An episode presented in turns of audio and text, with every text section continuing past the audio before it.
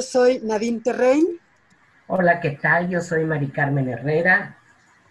Yo soy Irene Torices y juntas somos las tres gracias.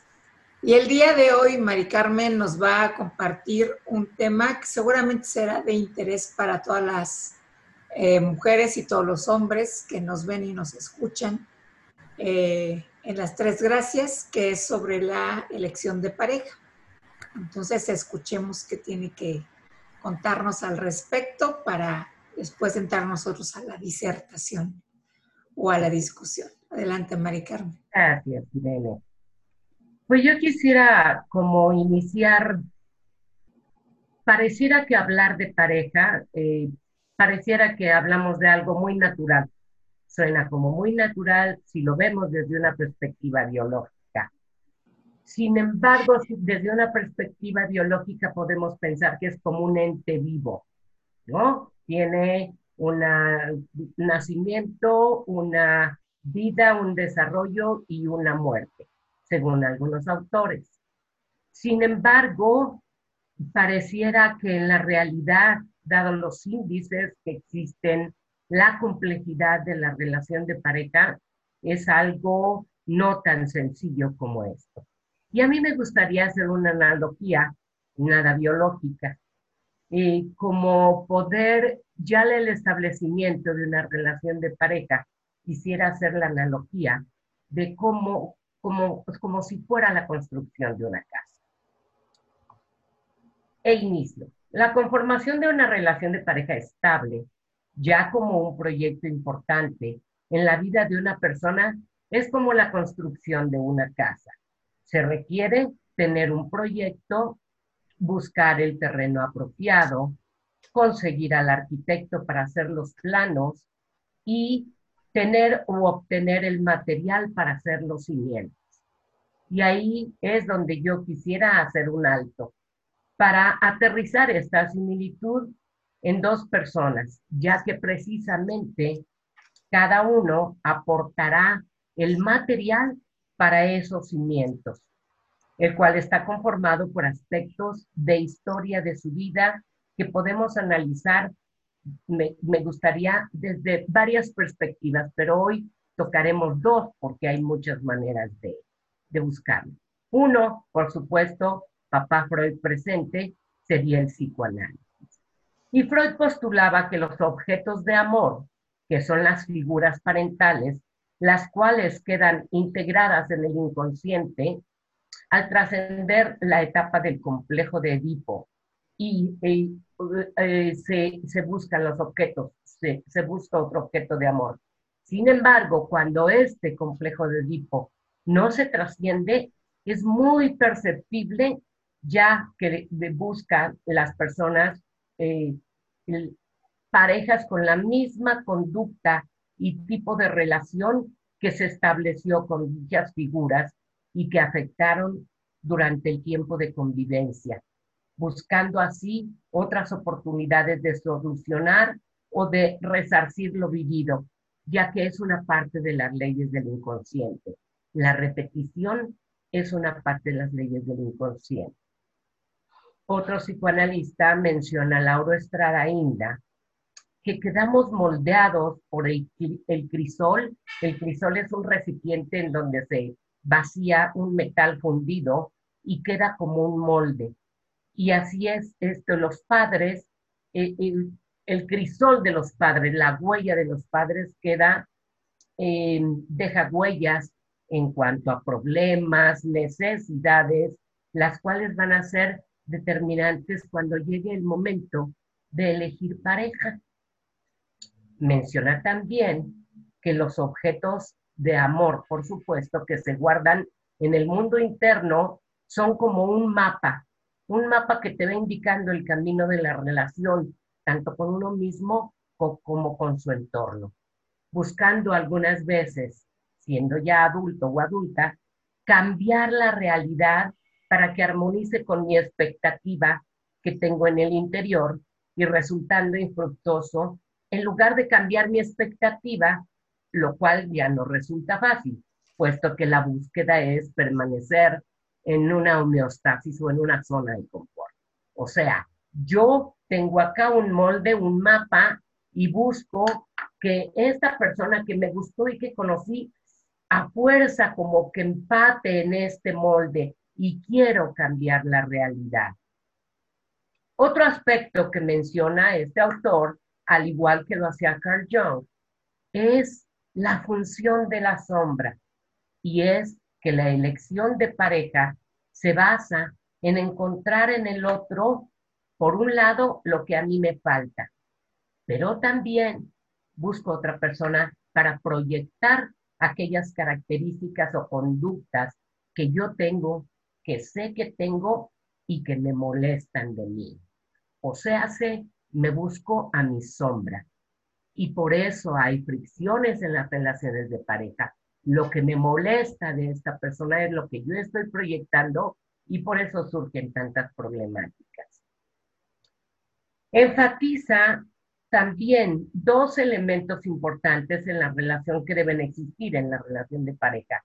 La reciprocidad, ya que de no existir, difícilmente habrá pareja y para que no resulte algo efímero, requiere encuentren alguna ventaja psicológica, o sea, sentirnos valiosos e importantes para el otro.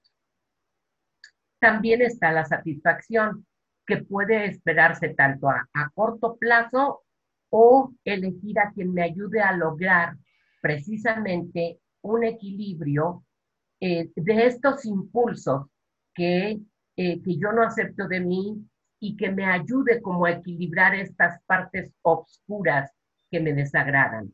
Esto que yo estoy proyectando, lo que requiero es alguien que me ame y que pueda equilibrar estas partes oscuras y no nada más mis partes bellas. Eso sería desde el psicoanálisis.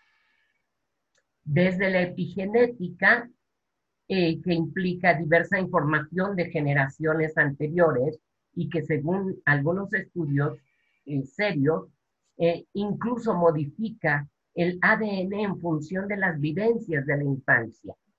Y hay una repetición de historias dentro de un sistema de lealtades inconsciente, por supuesto, y de creencias que guían nuestra vida sin tomar conciencia de ello y que se van retroalimentando a sí mismas y eh, existe como una rama de la epigenética, uno de, los autores eh, eh, creó algo que se llama biodescodificación o bioneuroemoción, teoría desarrollada por varios autores. Entre ellos está Cordera, Lipton, eh, y ellos hablan de una, de una impronta, de una impronta que se da como los gansos de Lance, eh, que son las creencias, también hay otro autor que, que busca algo de esta impronta o lo llama conflicto programante, o sea, ya traemos un conflicto. Este autor es Robert Dills en su libro Las creencias que pueden ser limitadoras y postula que a través de las cortinas de humo de la gente que cuenta en, en terapia hay toda una historia que se necesita clarificar y precisamente ver los programas estructurados que se dan en la primera infancia y a veces aún no nacidos o recién nacidos que igualmente son otras formas de elección de pareja para confirmar las creencias que no tengo consciente. Doy un ejemplo. Si yo no fui una mujer o un ser deseado, mi, mi vivencia, incluso a nivel molecular, puede ser de no merezco ser amada y entonces voy a buscar precisamente parejas que ratifiquen esta creencia en mí que yo no soy digna de ser amada. Bruce Lipton, Bruce Lipton, en algo que se llama la biología de la transformación, dice algo muy importante, a mí me gustó mucho. Las emociones que más mantienen las historias en su lugar deben tratarse antes de poder dejar atrás las historias. O sea, sanemos heridas espirituales, psicológicas este, y emocionales que tuvimos en la infancia. Podemos darnos cuenta de que la elección de pareja, según diversos autores, es entonces inconsciente. La pregunta que surge, ¿qué sí podemos hacer para buscar de manera diferente? ¿Cómo podemos estar más conscientes para elegir? Y yo aquí puse como algunos puntos. Sobre todo es eh, que, que tener una pareja para mí no signifique que va a ser la solución de mis problemas, el sentirme completa o completo, pensar que la felicidad ya con la pareja está asegurada o tener quien me cuide. Como que solamente son los ejemplos, algunas de estas ideas me pueden llevar a elegir de una manera errónea. Eh, otro punto, como no te has sentido querida o querido, tu pareja va a resarcir eso, porque existen muchas veces estas heridas que buscamos que la pareja ahora sí me haga sentir querida y sane mis heridas o llene mi vacío. Otro, si logras percibir adicciones o droga, alcoholismo, reacciones violentas, ser ojo alegre o coquete, etcétera, por favor, no pienses que con tu amor lo vas a hacer cambiar o la vas a hacer cambiar. Otro, el pensar que es que esta persona vino al mundo a cumplir tus expectativas.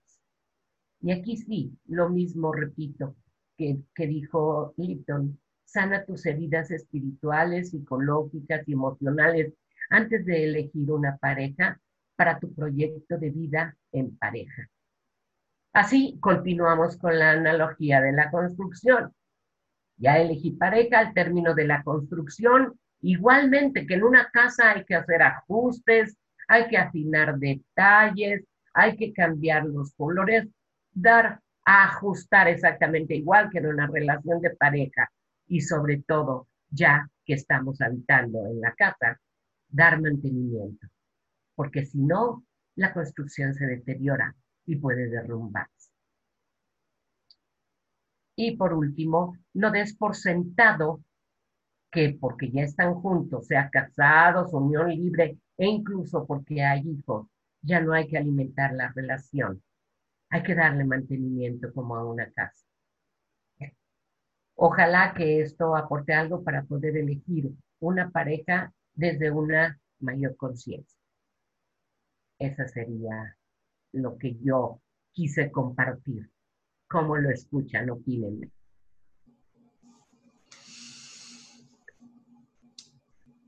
Pues yo empezaría por decir, ojalá fuera tan fácil como construir una casa. Contratar un grupo de trabajadores de la construcción y pues que se pongan a montar ladrillos y a hacer la mezcla y eh, pues empezar a echar para adelante, para arriba, primero construir los cimientos y echar para arriba todo lo que sea necesario. Eh, sin embargo, pues desde la experiencia, no solamente personal, sino también de trabajo, pues la realidad es que no resulta tan sencillo. Eh, aunque me gusta mucho la analogía que haces, Mari Carmen, aquí el problema es como cuando, ¿cómo lo podría yo decir para seguir con tu analogía? El arquitecto tiene sus planos perfectamente delimitados y los trabajadores de la construcción no entienden nada de lo que está en los planos. En muchas ocasiones así se llega a la elección de pareja, en donde, bueno, pues todo parece este, muy bien planeado y sin embargo quienes elaboran o van construyendo esta casa que puede tener muy buenos cimientos, pero a la hora de los detalles, de los retoques, de eh, el mantenimiento, sobre todo, pues es en donde empiezan las dificultades porque empiezan a salir los famosos vicios ocultos de todo aquello que no vimos, cuando nos plantearon este maravilloso proyecto eh, que teníamos enfrente desde la arquitectura de la misma, o la casa muestra, como le dicen ahora. Claro.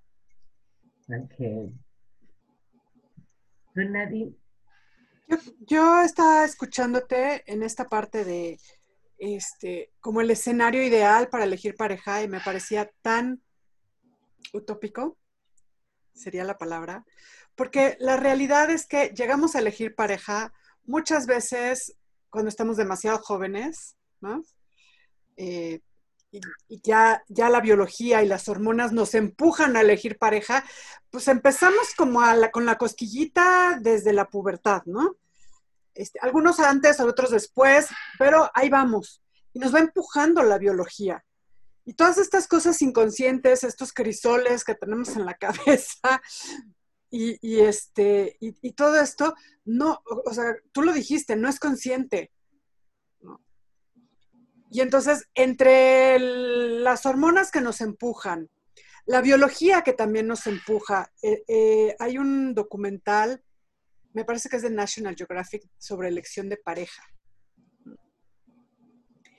Y este, y bueno, se pusieron a investigar cómo es que elegíamos pareja y qué implicaciones había. Y bueno, una, cantidad de implicaciones biológicas para elegir pareja. El olfato, eh, eh, un poco eh, como la calificación que le doy al otro, ¿no? hay uno de los experimentos que me encanta, pusieron a 20 personas, 20 hombres y 20 mujeres, con unos trajes azules, así que quitaban todos los rasgos sexuales, las características como eroticonas de la, que, puedes ver a simple vista y les ponían un gorro de, natación, ¿no? Para quitarles también el cabello. Ya lo único que se les veía pues era la cara, que, eh, bueno.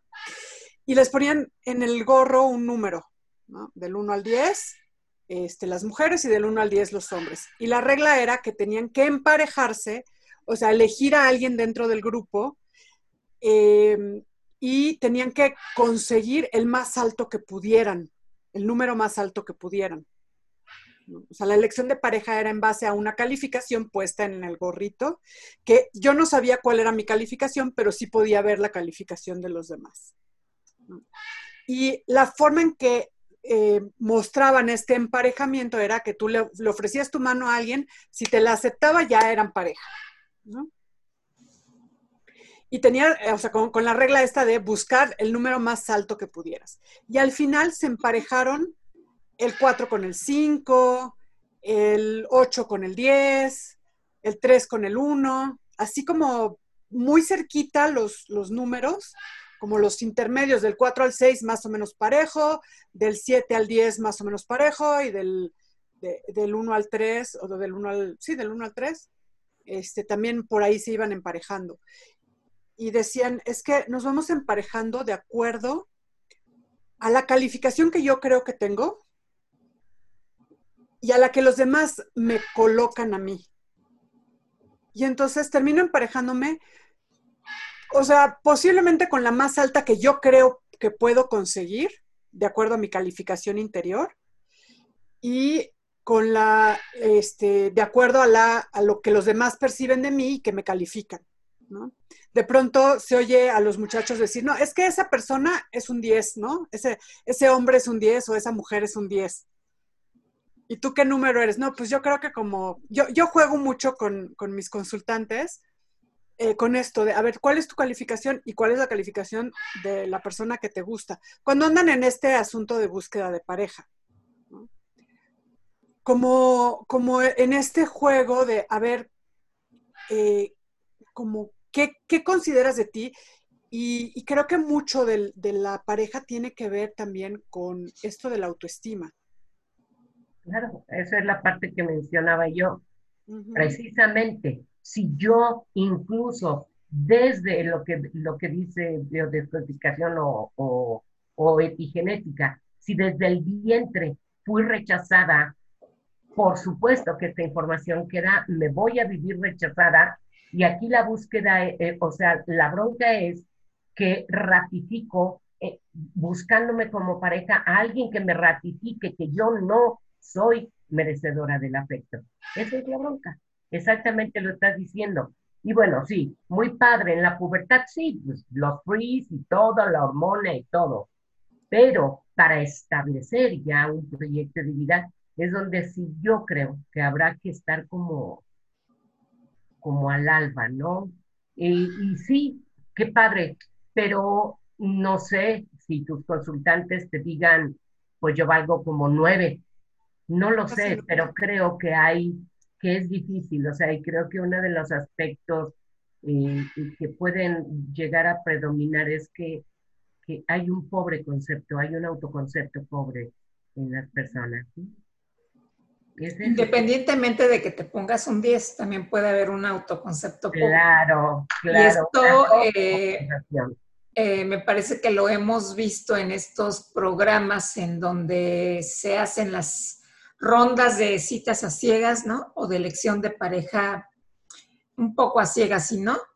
En donde pues platicas cinco minutos o tres minutos con la persona con la que te tocó en la mesa y pues si te gusta, anotas tu número y, este, y los nombres de las personas que te gustaron y se los entregas al, anfitrión. Y aunque pareciera ser una elección consciente, desde mi punto de vista no necesariamente lo es porque también influyen ahí los conceptos de belleza que otra vez nos fueron introyectados desde eh, la infancia o que construimos durante la adolescencia, desde los modelos que nos venden los medios eh, de comunicación masiva y muchos otros factores. Y a mí, eh, bueno, sí me gustaría no enfocarnos únicamente en la parte biológica, esa es una parte de la atracción y esa es una parte que tiene que ver con la elección de pareja. Pero también está la parte de sentirme yo segura o seguro económicamente, por ejemplo, que también influye en la elección de pareja. En la de sentir que tengo o no un estatus a nivel social, que también es algo que influye decisivamente, sobre todo actualmente en la decisión de, de pareja.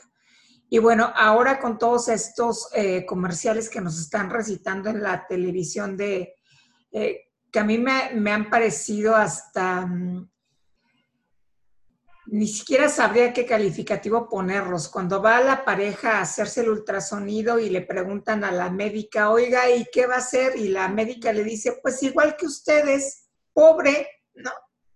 Pues cuáles son las expectativas que te puedes construir desde ahí si esto lo pusiéramos antes del embarazo en una elección de pareja. O sea, si yo lo que miro frente a mí es una persona que en apariencia no tiene ningún proyecto de vida que permita una supervivencia de la relación de pareja en las mejores condiciones posibles, ya no nada más hablemos de tipo económico, de tipo emocional, de tipo intelectual, difícilmente vamos a poder eh, atender a todo esto que, que, tú nos mencionaste con tu analogía, Mari Carmen, de tener un, un, buen cimiento, una buena construcción y unos buenos acabados. Porque bueno, vaya que los acabados también son importantes, ¿no? O sea, no solo monte busco a alguien, aunque ustedes le critiquen la sonrisa a Brad Pitt, no solamente busco a alguien como Brad Pitt, busco a alguien que sea todavía mejor que Brad Pitt. Claro. Y, no, no le critico la, risa. La risa es la que no soporto de Brad Pitt. no la soporto. Perdón, lo amo, lo adoro cuando está sonriendo, pero no cuando está riendo. O calladito se ve más bonito. Calladito se ve más bonito. Hablando de elección de pareja. Hablando de elección de pareja. Ahora no soy el mejor referente en elección de pareja, digo, este, y eh, creo que eh, también para allá iba con esta parte de lo utópico, porque por lo menos a mí cuando me llegan los consultantes vienen con la elección de pareja hecha. Casi nunca tengo eh, personas que, puedas orientar a ver cómo vas a elegir a tu pareja, ¿no? Eh, sí, sí, me, sí, sí, he tenido esa oportunidad, pero es más frecuente que lleguen con la pareja ya hecha, con la casa hecha un desastre y ahora cómo resolvemos los cimientos que están del carambas, este, los acabados que nomás no nos gustan y no son cómodos. ¿Cómo le hacemos con todo esto? Y la distribución de la casa que está terrible, ¿no? y entonces, eh, pues a ir como revisando esto. Creo que eh, la situación es como, pues lo más probable es que nos equivoquemos al elegir porque no, no son elecciones conscientes. Una vez que ya, yo, eh, ese es, como un tema muy importante, excepto en el, en el contexto de, de, violencia en la pareja, que ahí sí, este, pues, lo mejor es separarse porque no se está pudiendo controlar esta parte de la agresión y de la violencia, pero fuera de esto es como, pues esto es lo que hay, esto es lo que elegimos, ¿qué hacemos con lo que elegimos? ¿Cómo, cómo rescatamos esta casa que ya le metimos dinero, ya metí, el, albañil nunca entendió que había que hacer este, un colado en el, en el cimiento? Ponerle drenaje a los baños. Ponerle drenaje, no, bueno. pues ahora, ¿cómo lo resuelvo? ¿No? Claro. Y aquí el, objetivo era eso precisamente, como que quienes nos eh, ven o nos siguen puedan a lo mejor de alguna manera como tener así, hey, espérame, también hay estos elementos. Yo sé que las feromonas existen, que la atracción puede ser. Sin embargo, en esto que mencionas, Nadine, cuando ya hay repetición de ideas, porque digo de, de historias, porque puede ser que venga gente diciéndome, es que yo tengo mala suerte. A mí todos los hombres me engañan, puros infieles me encuentro. Y entonces cuando lo que decía este Flitz es ver la historia detrás de las historias, y a lo mejor en mi árbol genealógico, mi padre, mi abuelo, mi madre, no lo sé, fueron infieles, y es donde inconscientemente yo busco o ser leal y seguir repitiendo las historias o como poder resarcir estas historias. Y es a lo mejor donde yo puedo, si yo, ok, me he equivocado al tener pareja o he tenido parejas violentas o he tenido eh, este, parejas que, que, que, son flojos o no aportan económicamente o cualquier situación que sea repetitiva en mi vida, creo que es donde yo necesito tener un alto y decir, a ver, espérame, no es mala suerte. ¿Qué estoy yo cumpliendo o qué pasa en mi vida que me estoy relacionando con este tipo de personas? Esa es la parte como que, que pudiera eh, servir de, de decir, y también asómate un poquito de ten, sí es muy rico y la feromona y la pasión y el enamoramiento, pero a menos que sea como una parte de idealización como muy primitiva, no voy a ser capaz de ver esto. Yo me acuerdo una vez hace muchos años en el Canal 11 que vimos una parte algo así de pareja y una chava, eh, una jovencita mencionaba, no es que mi novio de veras, mira, es celoso, el otro día hasta me empujó en el poste y sacó una pistola y empezó a hacer, pero bueno, ya nos vamos a casar y todo se va a solucionar. Y como que todos los del panel así como, perdón, ¿y te, y, te piensas casar con todo esto? Y la gente se casa, sí, con mi amor lo voy a cambiar. Esa es como mucha de la, de la, de la historia en esta creencia. Es, es ahí donde hay que decir, hey, espérame, ¿no? Y también a lo mejor pensar